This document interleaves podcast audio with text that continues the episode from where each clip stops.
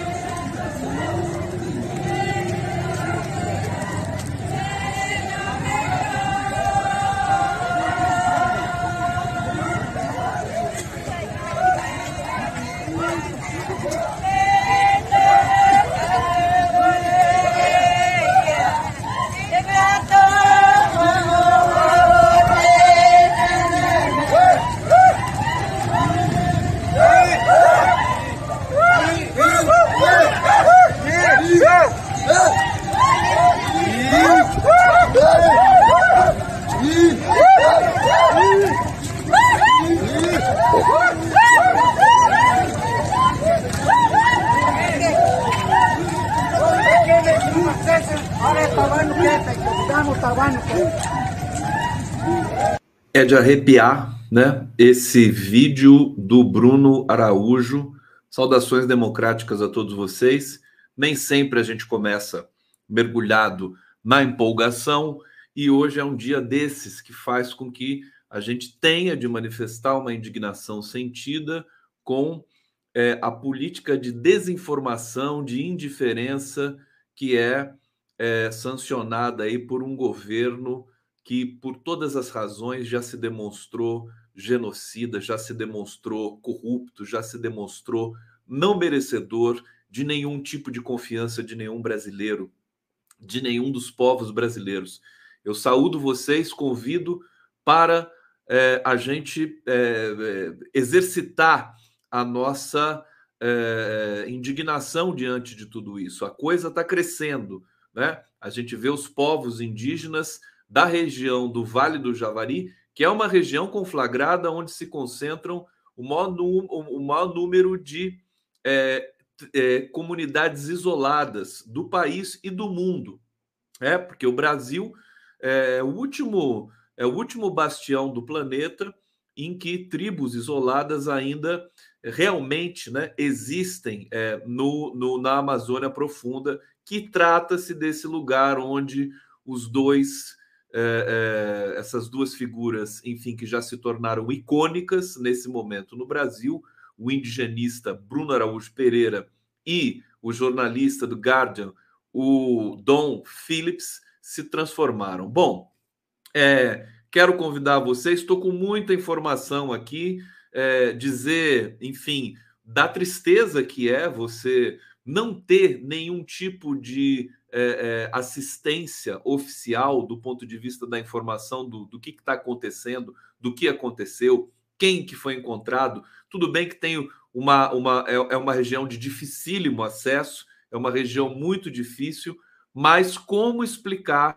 o que aconteceu hoje pela manhã, em que a esposa do Dom Phillips é, chegou a mandar mensagem para um jornalista de muita credibilidade, que é o André Trigueiro, é, e, e, que tuitou, evidentemente, depois de checar com a embaixada do Brasil no Reino Unido é, se havia de fato alguma informação de conforto às famílias com relação aos corpos dos dois, enfim, missionários, né, dos dois é, é exploradores, é, o Dom Phillips e o Bruno Araújo.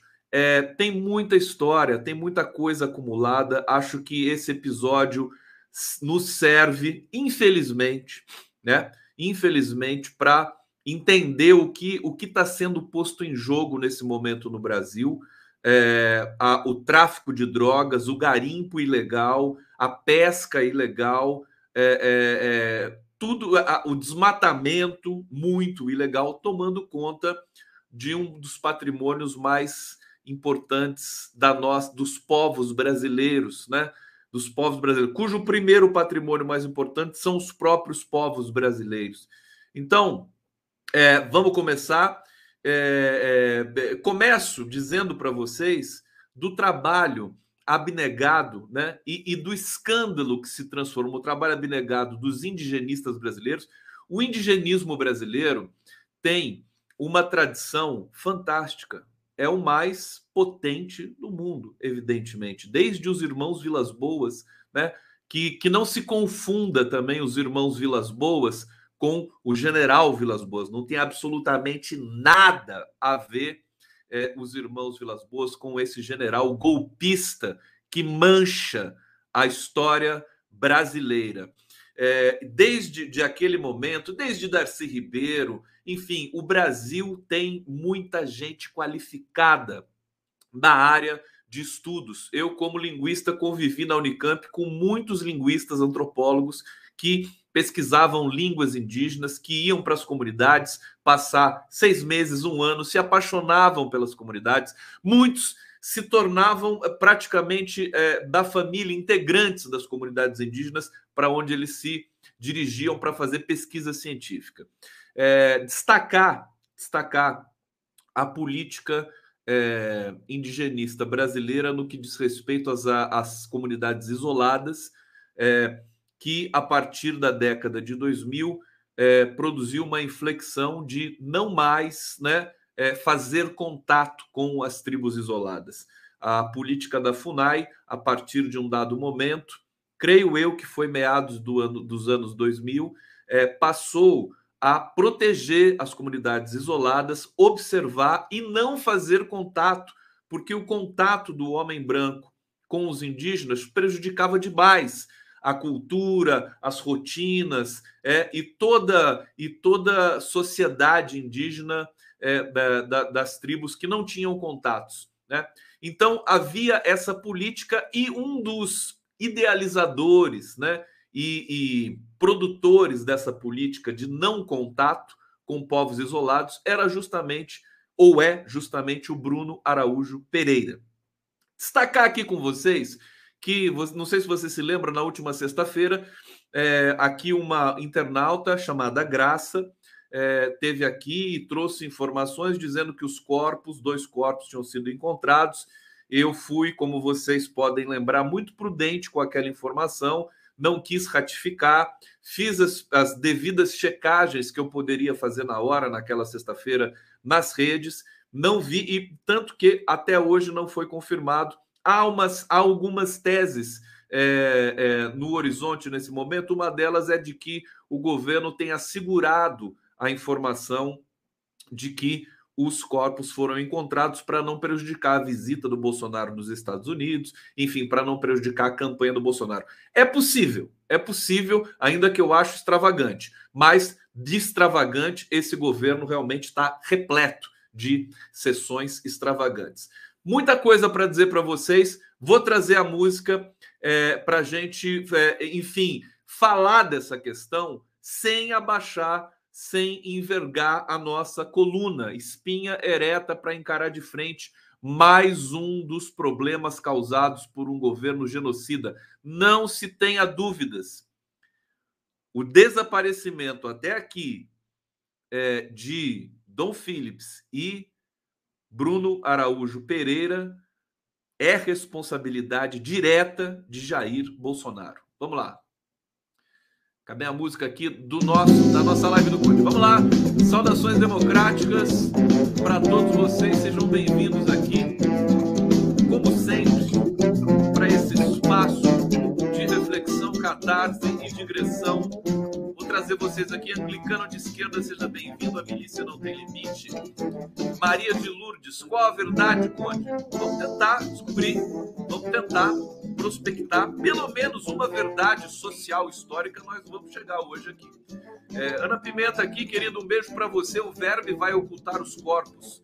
Que lástima. É prática do verme, né? Prática do pestilento. Já disse várias vezes, né? Da ponta da praia, do lugar onde a ditadura militar jogava os torturados é, em processo de morte, jogava na ponta da praia para ninguém achar os corpos.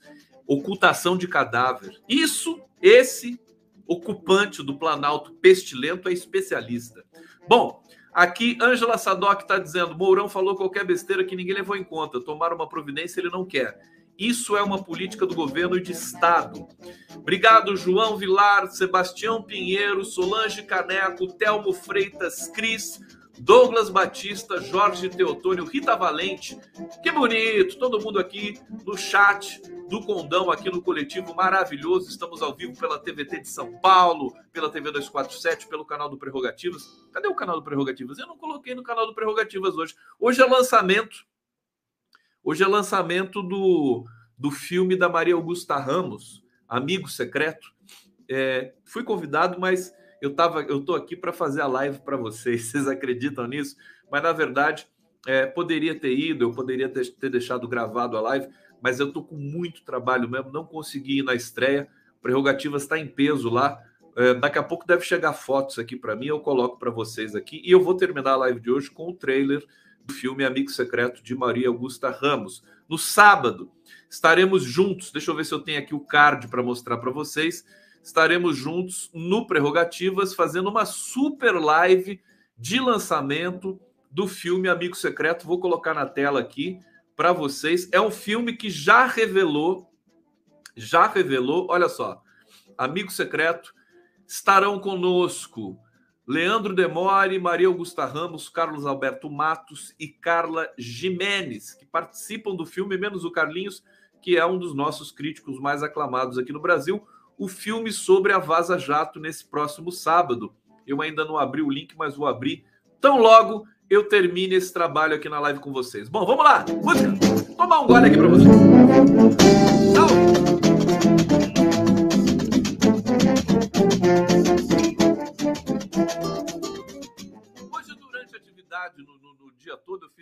Lives, né? A, o Giro das Onze com minha querida Daiane Santos, Daiane dos Santos, Daiane Santos, desculpa e o é, Vinícius Carvalho. E muitas pessoas apareciam no bate-papo, no chat, lembrando do Chico Mendes, né?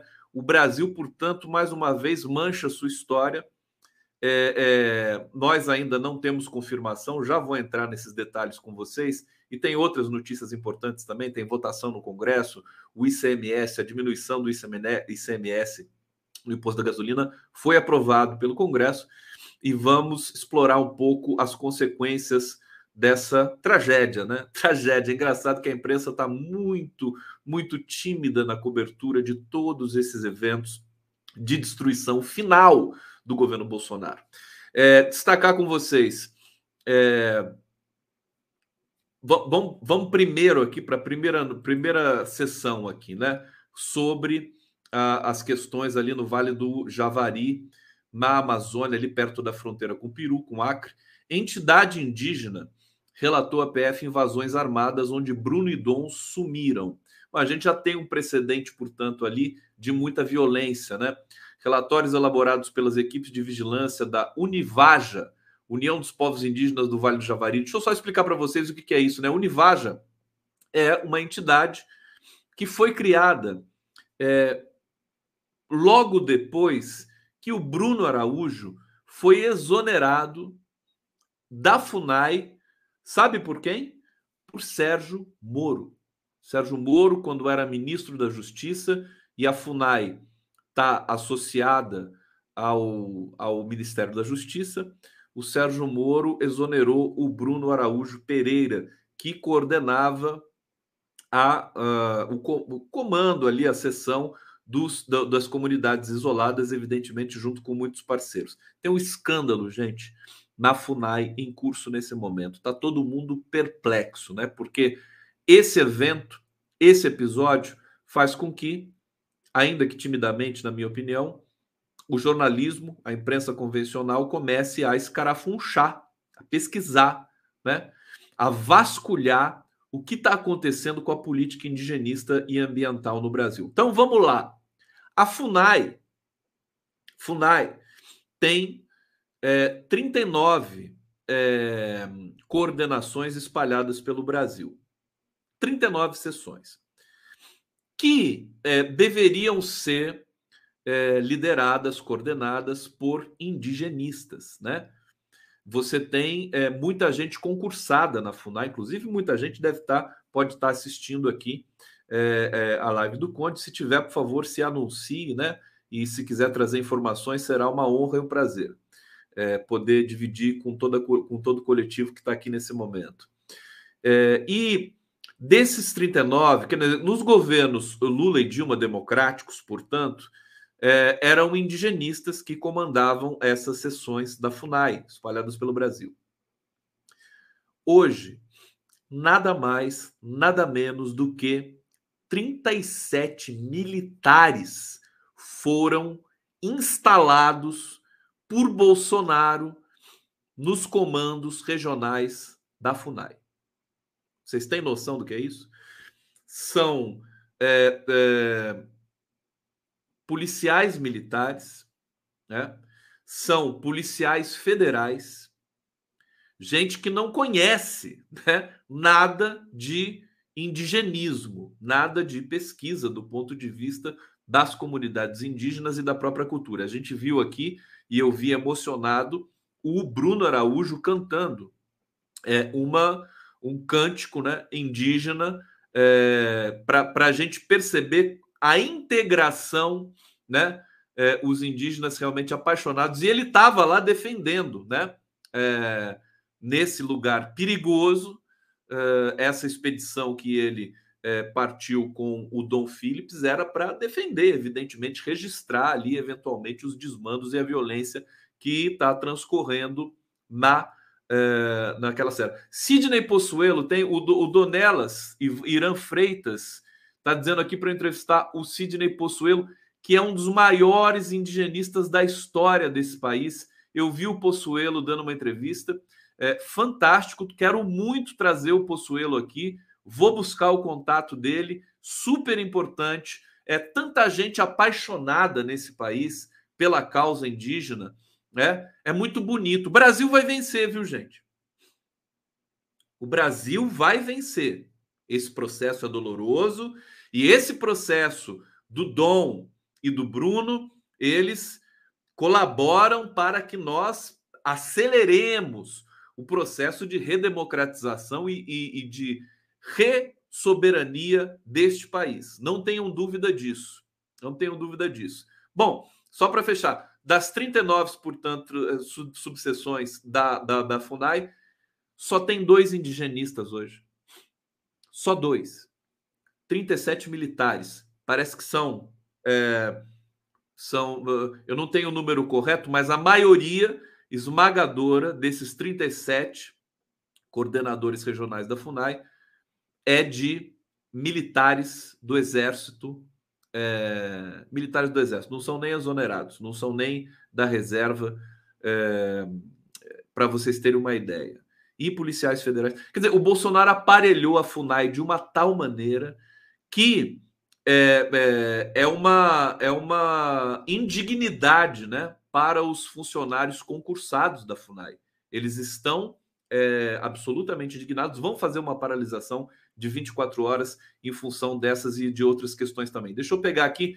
A, a, obrigado, Kátia Peruca, tá contribuindo aqui para o nosso canal. Muito obrigado é, todos vocês que também estão colocando aqui, ó, quem que está pedindo? Dornelas, Irã Freitas, Conde Entrevista, o sertanista Sidney Possuelo. Assim, tão logo eu consiga o contato do Possuelo, chamá-lo-ei com toda certeza. Bom, é, bom, dito isso, dito isso, vocês, é, é o, o, eu estou dizendo isso para justificar, quer dizer, essa entidade que se chama Uni, Univaja, o, o Bruno Araújo, fundou a Univaja é, logo depois que foi demitido do, é, da FUNAI pelo Sérgio Moro. é, uma entidade independente para prosseguir, né? Uma vez que a FUNAI estava absolutamente aparelhada, para prosseguir na proteção aos povos indígenas ali da região. É um escândalo gigantesco. Eu vinha dizendo que ele tem é, é, amperagem, né? Tem força suficiente para jogar uma pá de cal na candidatura do Bolsonaro, porque ele vai ter muitos problemas internacionais, né? Já está tendo muitos problemas internacionais e domésticos, evidentemente. Né? A manifestação dos indígenas também ali é, da região do Vale do Javari, que eu coloquei aqui no, no início da live, logo depois do canto do Bruno Pereira, emocionante, né? Todos os indígenas ali solidários ao Bruno Pereira e ao jornalista britânico Don Phillips. Bom, é, essa, esses relatórios, né, que foram elaborados pela Univaja, afirmam que atuações de invasores, incluindo grupos armados na, na região onde é, estão desaparecidos até aqui, né, o jornalista britânico Don Phillips e o indigenista Bruno Araújo. Os documentos obtidos foram encaminhados a diversos órgãos de segurança, como a Polícia Federal, o Ministério Público Federal e a FUNAI entre fevereiro e maio deste ano. O Vale do Javari é a segunda maior terra indígena do Brasil, localizada na fronteira com o Peru e a Colômbia, com acesso restrito por vias fluviais e aéreas a região de 85 mil quilômetros quadrados, maior que a Áustria. Para vocês terem uma ideia. Abriga 6.300 indígenas de 26 grupos diferentes 19 deles isolados. Olha isso, gente. Deixa eu só desligar um, um aparelho aqui que está prejudicando a minha respiração, né? tá, tá me despertando aqui o, a rinite. São, deixa eu ver aqui. Olha só, eu, eu não sabia essa quantidade, né? São 19 grupos isolados indígenas naquela região. Aquela região é uma das é, é, é uma das coisas mais espetaculares do planeta Terra. Não existe nenhum lugar do mundo tantas. É, eu acho que em nenhum lugar do mundo, só no Brasil que tem tribos isoladas. Eu não sei se na África. Se alguém souber aqui que esse esse chat é tão qualificado, se alguém souber e quiser me orientar aqui para que eu divida essa informação, vou agradecer demais, né? Mas até onde eu sei, povos isolados originários só no Brasil. É, Jeanette Urtasun, como confiar nas ações desses militares e policiais federais que estão atuando nas buscas de Bruno Araújo e o jornalista Dom Phillips? Olha, eu vejo as cenas, né? Dos, uh, dos militares que estão lá, a Força Nacional também foi deslocada para lá.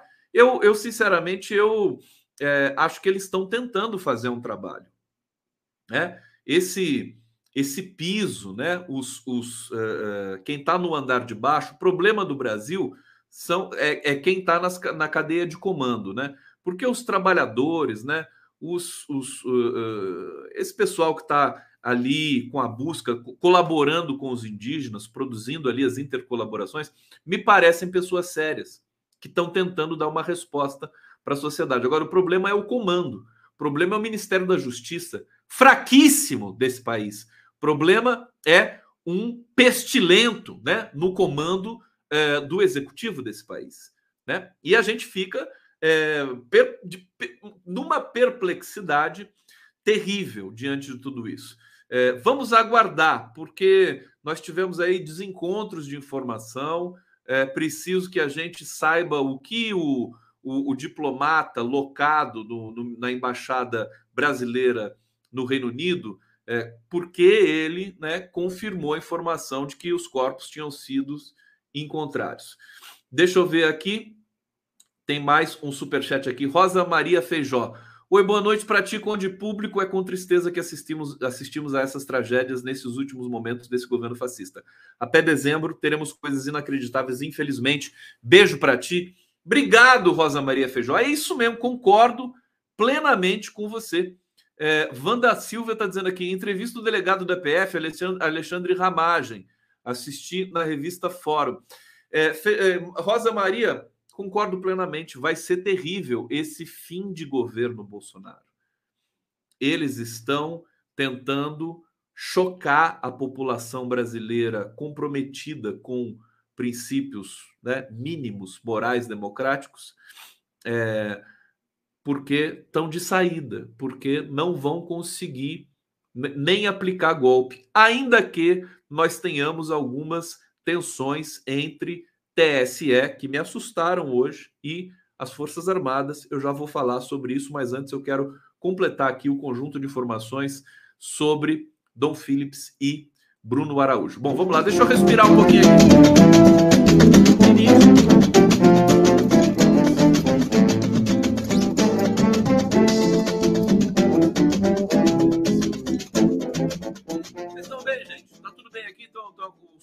A imagem tá boa, transmissão padrão, TV, né? TV digital. Estamos nessa aqui.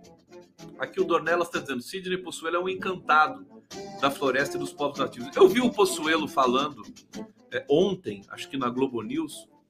Realmente é apaixonante. É um cara assim. Ele estava ele tava muito é, tomado pela dor, né? Do desaparecimento do, do Bruno, enfim, da situação que os indígenas estão passando ali na região, em todo o Brasil, né? Na verdade, todo o Brasil. Bom, é, 19 comunidades isoladas. Os garimpeiros, os pescadores ilegais é, e os desmatadores, né? Eles querem, para eles, quanto, quanto mais cedo exterminar as comunidades isoladas, melhor. Eles matam mesmo, né? Tanto que nós lembramos de Chico Mendes hoje, porque é isso. Quando você tem alguém ali, quando você tem uma, um ecossistema, né? uma, uma sociedade é, a, a, atrelada ao ecossistema, é, é, é uma ameaça para aqueles que querem destruir tudo nesse mundo. Né? Então, é terrível isso, né? Terrível. Eles querem destruir as comunidades isoladas do Brasil, que são um patrimônio. Não, não, não posso nem falar em patrimônio, né? É, é aquela história que eu venho falando para vocês. Qual é a identidade de nós brasileiros? Os povos brasileiros, no plural. Os povos, nos povos brasileiros estão inclusos os povos isolados. O RL Souza está dizendo aqui: pô, vim no banheiro para te falar, estou num evento deles, sou DJ aqui no Rio de Janeiro. Os ricões, eles estão falando, vamos ser maltratados na Europa, lixo, a vontade é plau. Tá meio truncado aqui, mas eu acho que eu entendi o que você está dizendo, né? É, é, as elites brasileiras, elas se preocupam com esse vexame do governo brasileiro, né? De não conseguir dar uma resposta para dois exploradores desaparecidos na Amazônia, as elites brancas brasileiras se preocupam como elas vão ser tratadas na Europa quando elas forem lá para suas festinhas, né? para suas raves lá e tudo mais. Será que é isso que você quis dizer? Não sei. Bom, é, aqui tem uma aspa do documento, né? Podemos afirmar que a invasão, a invasão contínua intensa e com a cheia dos rios, quando a floresta é inundada, o aumento do ingresso de, de infratores foi constatado pelo EVU, equipe de vigilância da Univaja, em campo, e por nós na cidade de Atalaia do Norte milhares de tracajás e tartarugas e toneladas de carne de caça e de pirarucu chegaram até a sede municipal. Olha só, eles estão devastando a região ali, né? É, a pesca ilegal, caça ilegal, né? Estimulada por um governo a rigor também ilegal. Bom, deixa eu trazer mais é, algumas informações. Essas aqui, as próximas, muito dolorosas, né? é, porque há indícios, embora nós não tenhamos a confirmação dos corpos, pode ter havido um mal entendido, né, gente? A verdade pode ter havido a, a expectativa da esposa do Dom Philips é tal que ela pode ter entendido que encontraram os corpos quando uh, os policiais podem ter dito que encontraram fragmentos de corpos, alguma coisa assim. Né? Tudo pode ter acontecido nessa história eles estão periciando ainda os fragmentos, encontraram pedaços de estômago, né, de vísceras, é, no rio e encontraram as mochilas, encontraram notebook é, e, e, manchas de sangue em embarcações ali que estão associadas e atreladas às investigações. É, o fato é que é, a gente tem indícios que pode ter havido crueldade com os dois exploradores. É, o Bolsonaro até falou sobre isso, mas tudo que o Bolsonaro fala é, não é digno de confiança. Mas, de qualquer maneira, isso é algo que está aí no relatório da Polícia Federal. Né? é, pelo prazo no tempo, é, depois de oito dias hoje, que está completando, né? É, vai ser difícil encontrá-los com vida. É, esse relatório está tá retratando aqui também. O Bolsonaro ele está tentando uh, se esquivar da responsabilidade desse problema, né? Ele diz aqui: eu não tenho o número exato aqui para dizer para o senhor Barroso, mas são dezenas de milhares de pessoas que desapareceram todo ano no Brasil. Ele se preocupa apenas com esses dois. Nós, via nosso Ministério da Mulher e dos Direitos Humanos, nos preocupamos com todos os desaparecidos do Brasil. Veja, veja a, a, o diversionismo do Bolsonaro. Covardia desse pestilento, né? É, desviando, tentando desviar o foco é, de maneira subrepetícia, de maneira malévola, né? muito maldosa, cruel, da questão é, de se fazer a busca por dois exploradores ali numa região de difícil acesso na Amazônia. É, eu vou eu vou passar agora, gente, falar para vocês e depois vou trazer outras informações também sobre é, é, o, a, o caso Bruno, Dom e Bruno, mas eu vou falar de uma coisa que está me preocupando muito hoje, que é, é a postura do Luiz Edson Fachin, o presidente do Tribunal Superior Eleitoral, diante das pressões que ele foi sofrendo e está sofrendo do Ministério da Defesa e do governo Bolsonaro. Vamos lá, vou trazer para vocês. Prejudicada a minha live hoje, porque a rinite pegou aqui de verdade. Fico com dificuldade de respirar, consequentemente com dificuldade de falar. Mas eu sou valente, sou leão e vou para cima e vamos no sacrifício aqui. É, deixa eu ver aqui, vamos pegar essa questão uh, do, do Faquin, né? Deixa eu ver por onde eu começo aqui. Bom, primeira, primeira questão, uma crítica importante, né? Você imagina os militares agora criticando, criticando o sistema eleitoral brasileiro. Por que, que eles não falaram nada durante 25 anos?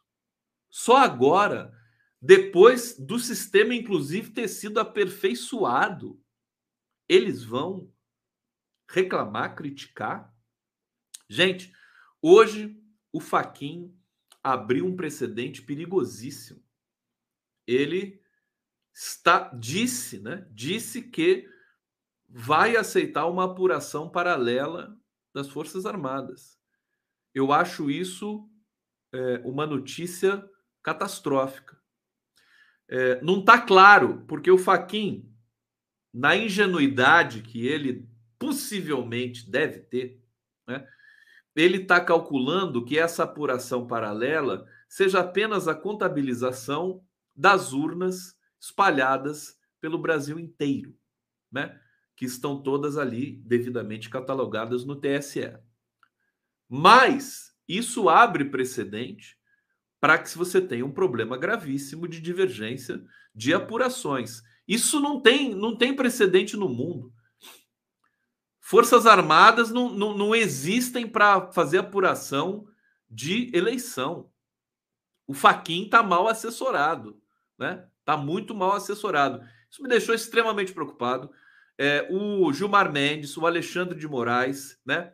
Alguns ministros que têm um pouco mais de lastro, porque francamente, Faquin e Barroso tá difícil, né? ter um pouco mais de lastro intelectual para poder lidar com esse tipo de pressão.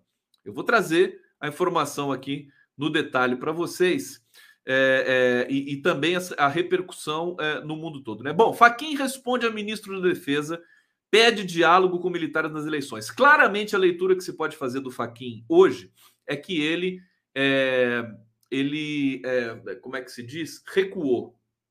Ele estava muito impetuoso na resposta para as Forças Armadas, o que inclusive é, deixou todos nós com uma réstia de admiração ao senhor Luiz, Luiz Edson Fachin, que agora cai por terra porque ele afinou mais uma vez diante das pressões.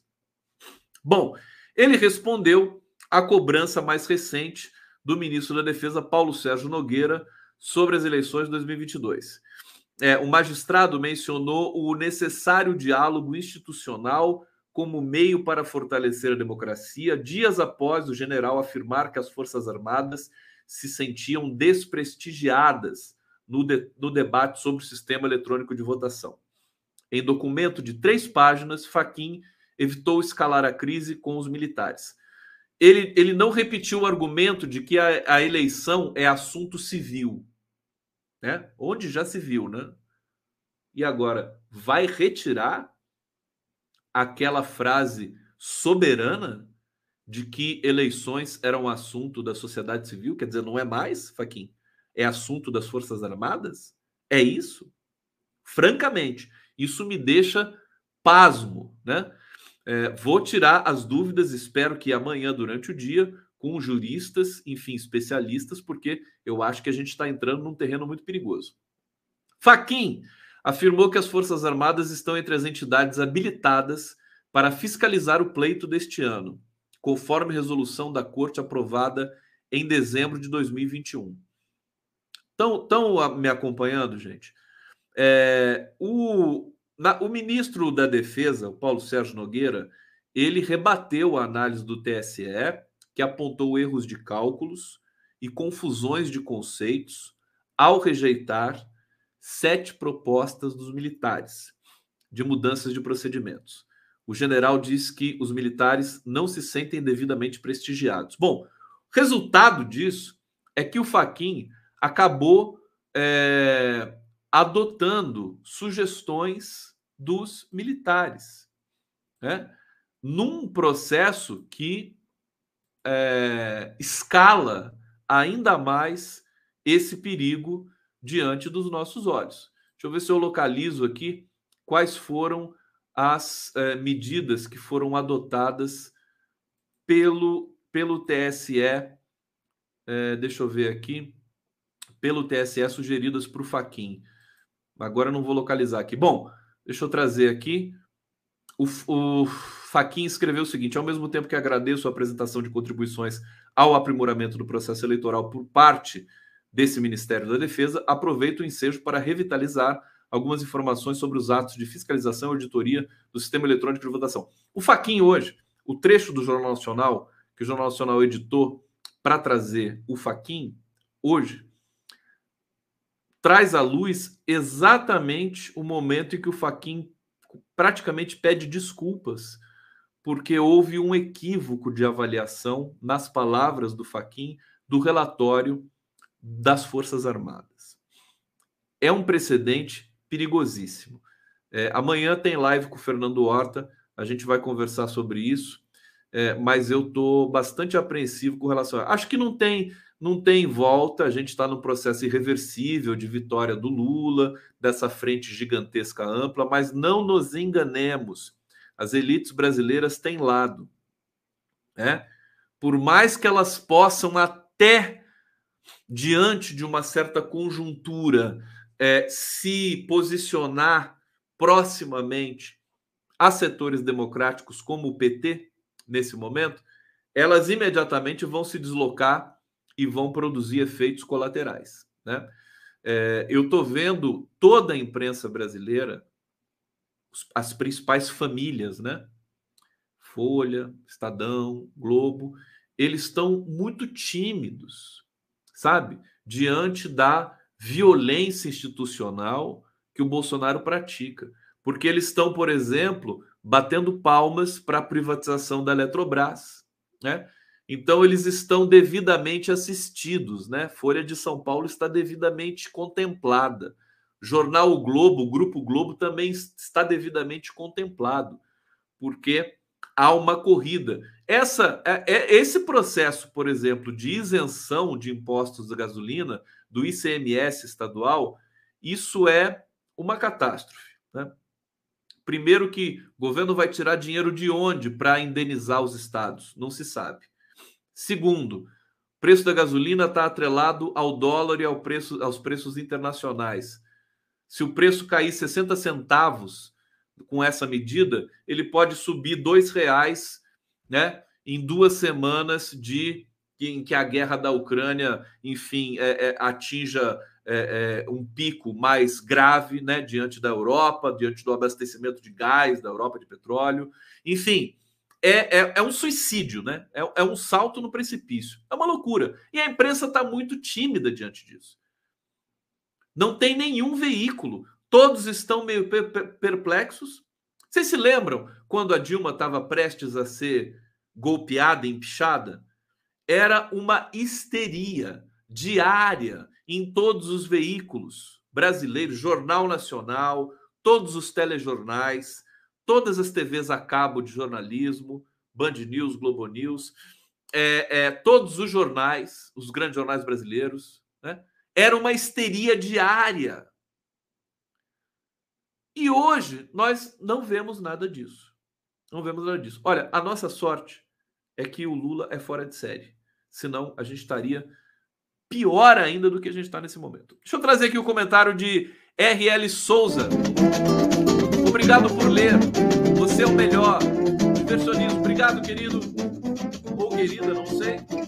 É, deixa eu trazer aqui a questão do ICMS para vocês. Primeiro, o Faquin, é, é, uma das medidas que ele adotou agora, certamente pressionado, o Faquin, o Faquin é esse cara, né?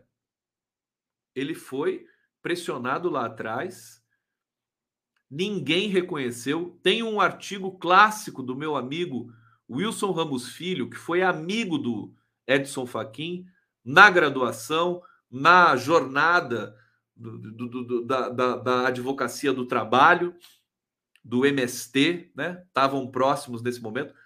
O Wilson Ramos Filho tem um artigo histórico, né? Está publicado no, no Luiz Nassif sobre o não reconhecimento dele do Luiz Edson Fachin. O Fachin, eu não sei, parece que alguém tem, né?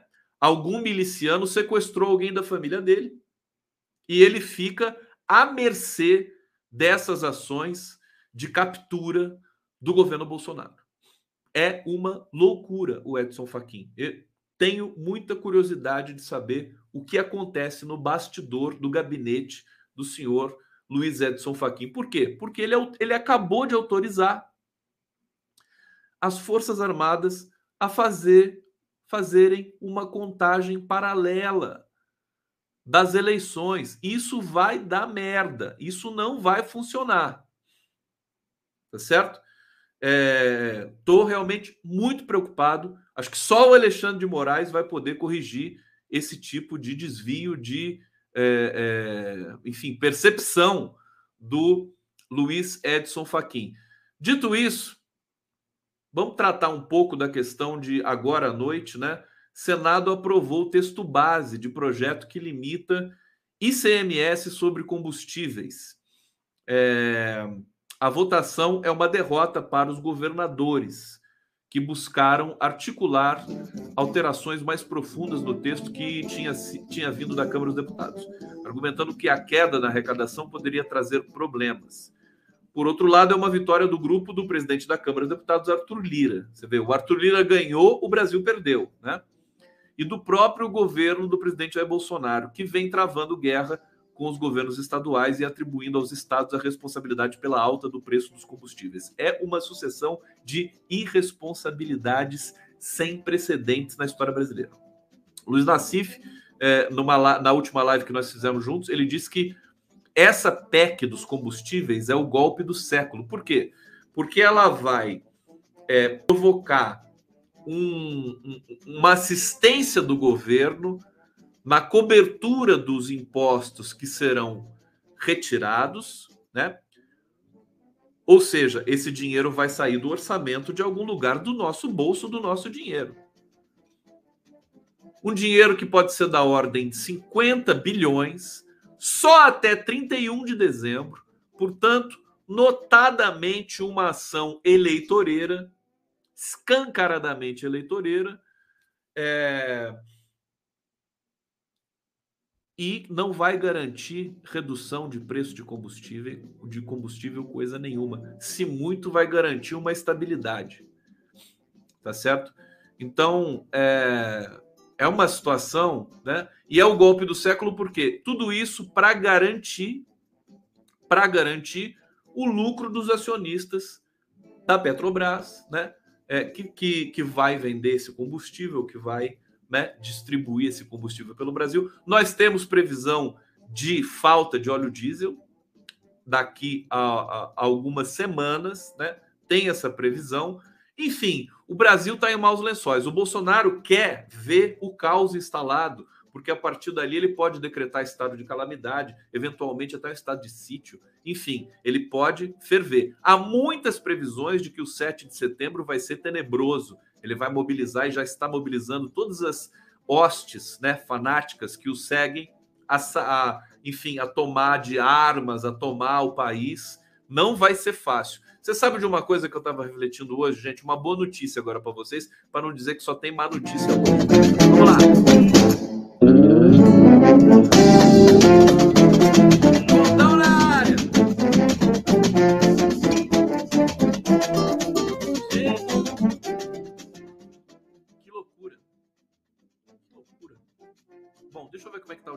Agradecer vocês. Obrigado. TV 247, Rede TVT Fantástica aqui audiência, como sempre. Obrigado. Aqui o Facebook também. Vocês do Facebook são uns, uns fofos, né? Adoro. Adoro quando bomba o Facebook assim. Olha só. É... Deixa eu trazer aqui. O que, que eu ia trazer para vocês, né? Eu fico com rinite, fico até meio perdido aqui com o, as tarefas que eu tenho de é, trazer para vocês. O ICMS, né? Deixa eu ver aqui. O que eu tenho na sequência? Bom, vamos, vamos ver a repercussão nos estados, né? Estados. Ah, não, ia falar da boa notícia para vocês. Desculpa. A boa notícia é o seguinte: hoje teve uma grande matéria no Jornal Nacional que eu estava assistindo ali meio de pestana, né? Com, com, os olhos meio caindo, assim, né? Porque é a hora que eu descanso um pouquinho para vir fazer a live para vocês aqui. É, o Jornal Nacional trouxe uma matéria longa sobre a, o episódio do Capitólio dos Estados Unidos. Eu vou, eu vou dizer o seguinte para vocês: o Lula é pé quente, é uma coisa insuportável. Né? Além, além da inteligência, além da estatura, além do carinho, além do amor, né? além da resistência, esse cidadão chamado Luiz Inácio Lula Silva tem sorte, mas tem muita sorte. Vou dizer para vocês por quê. É, o episódio do Capitólio, ele, sobretudo agora, está sendo tratado pelas autoridades estadunidenses e muita gente está sendo acusada, inclusive punida também, né? Muita gente foi presa né, naquele episódio. E, e, e enfim, está saindo uma série de leituras, de imagens, né? Por que, que o Lula é, é sortudo? Porque esse episódio vai é, é, organizar a nossa vac... ele é a nossa vacina para o Capitólio bolsonarista, né?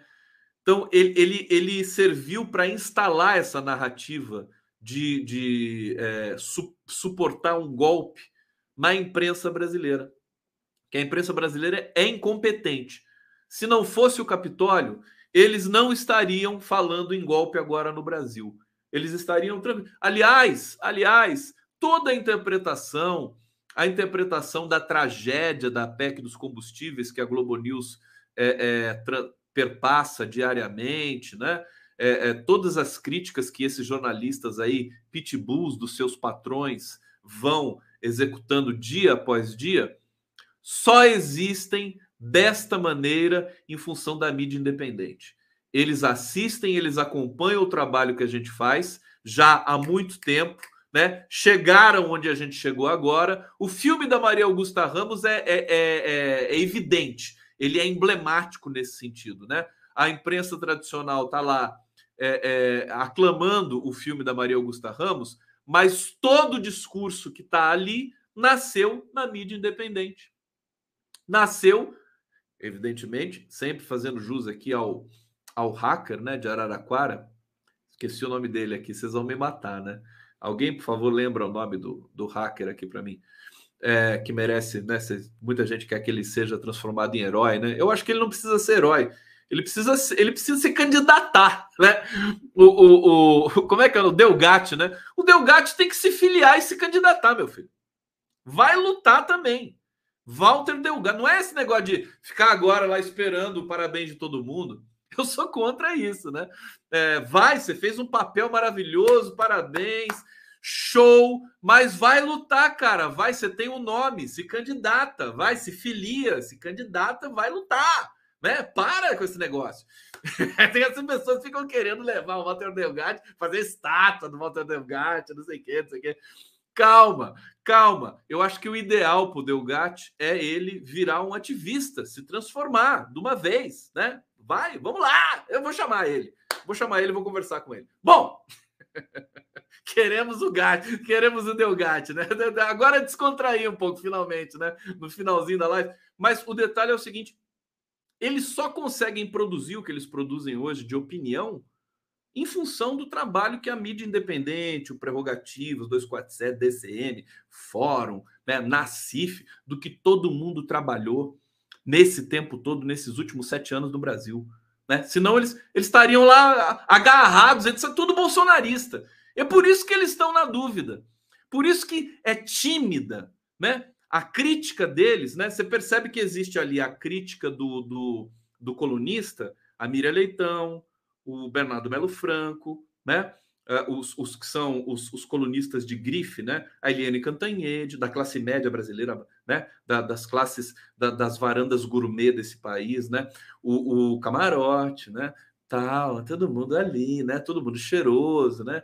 Comentando aquela coisa toda. Nenhum faz live de rinite, né? Nem, nenhum usa gorro, nada disso, né? Você vê que o jornalismo está mudando, viu? Eu me sinto na vanguarda, me desculpa, mas eu acho que o futuro está aqui. Não está lá, não. Negócio de jornalista engravatado, sabe? Que, que credibilidade? Que credibilidade tem terno e gravata nesse país? O cara bota terno e gravata nesse país, ele já é suspeito de, de, de, de pronto, né?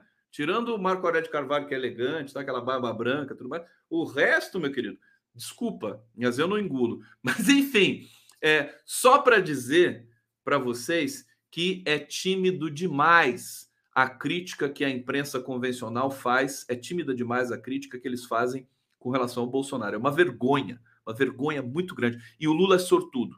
Portanto, o episódio do Capitólio serve como uma estrutura né, de antecipação de pensamento que tem a ver com o que o Bolsonaro certamente vai tentar no Brasil. Ele vai botar aquele bando de bandido, né, os milicianos bandidos, e dessa vez ele deve convocar os mais violentos, né, diretamente ali do condomínio dele no Rio de Janeiro, né, para ir para Brasília, vai pagar o ônibus, né, vai pagar o ônibus para essa bandidagem ir para Brasília, para invadir o STF, o Congresso, para quebrar tudo, né, com arma na mão, são 250 mil armas, né, 250 mil armas que foram aí adquiridas por certamente por esse grupo de milicianos que apoiam Bolsonaro, que tem dinheiro, inclusive, para comprar arma. É a máfia do sertanejo.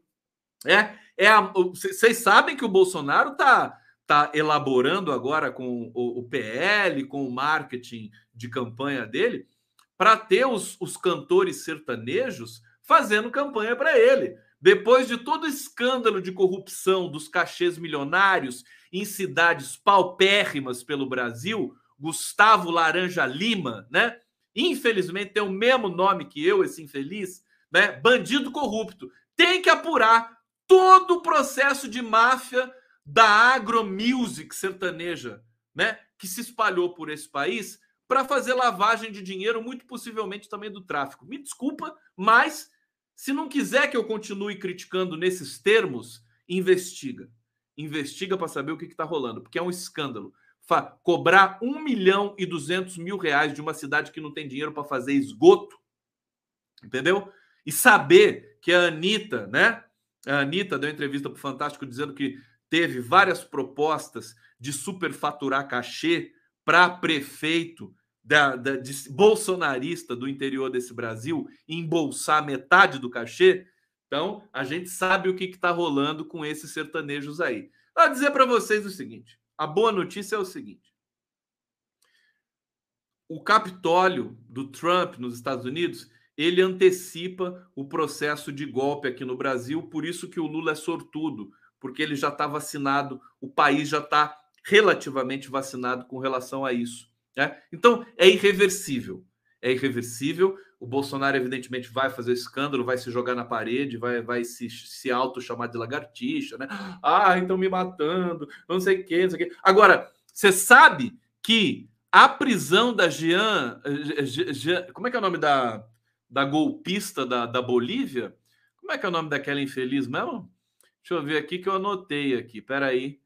Ah, cadê você, sua infeliz? Jeanine Anhas, né? Jeanine Anhas. Tá presa, pegou 10 anos de prisão, de cana, né? É, o Bolsonaro acusou o golpe. Porque se a Bolívia puniu golpista, o Brasil também pode punir golpista. Aliás, o Temer que se cuide. O Aécio que se cuide. Vamos investigar o processo que condenou a Jeanine Anhas e vamos fazer aqui, vamos ver o que, que pode ser feito no Brasil. Né? A Bolívia dá o exemplo. Dá o exemplo.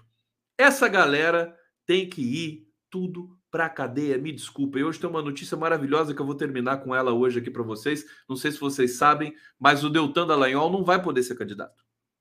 É?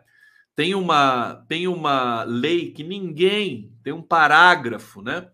É, é, da lei do ficha limpa que ninguém estava lembrando e que hoje o Cacá e o Marcelo Turbay é, lembraram num artigo aqui no DCM, né? Eles estão dizendo o seguinte: é a lei 6490. É, esse dispositivo prevê a vedação de que magistrados e membros do Ministério Público que tenham pedido exoneração na pendência de processo administrativo, caso do Deltan Dallagnol, disciplinar, né, possam disputar as eleições ocorridas nos oito anos seguintes. O senhor Deltan Dallagnol, portanto, está inelegível. É fato.